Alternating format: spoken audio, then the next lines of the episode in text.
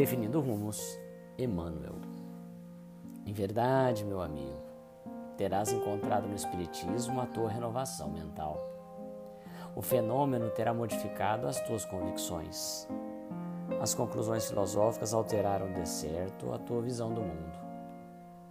Admites agora a imortalidade do ser. Sentes a excelsitude do teu próprio destino. Mas se a transformação da inteligência não te reergue o coração com o aperfeiçoamento íntimo, se os princípios que abraças não te fazem melhor à frente dos nossos irmãos da humanidade, para que te serve o conhecimento? Se uma força superior te não educa as emoções, se a cultura te não dirige para a elevação do caráter e do sentimento, que fazes do tesouro intelectual que a vida te confia? Não vale o intercâmbio somente pelo capricho atendido.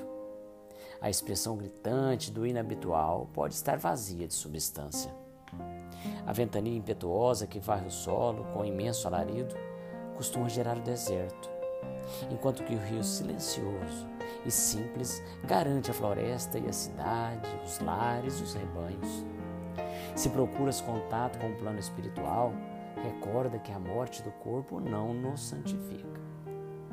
Além do túmulo, há também sábios e ignorantes, justos e injustos, corações no céu e consciências no inferno purgatorial. As excursões do desconhecido reclamam condutores. O Cristo é o nosso guia divino para a conquista santificante do mais além. Não te afastes dele.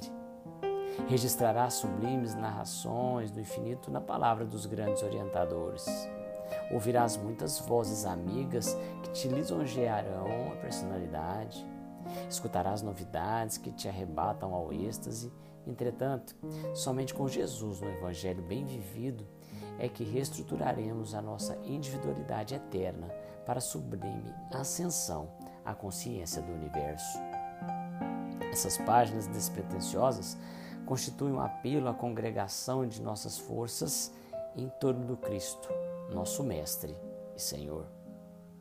Sem a Boa Nova, a nossa doutrina consoladora será provavelmente um formoso parque de estudos e indagações, discussões e experimentos, reuniões e assembleias, louvores e assombros. Mas a felicidade não é produto de deduções e demonstrações. Busquemos, pois, com o celeste benfeitor a lição da mente purificada do coração aberto, a verdadeira fraternidade, das mãos ativas na prática do bem, e o Evangelho nos ensinará a encontrar no Espiritismo o caminho de amor e luz para a alegria perfeita.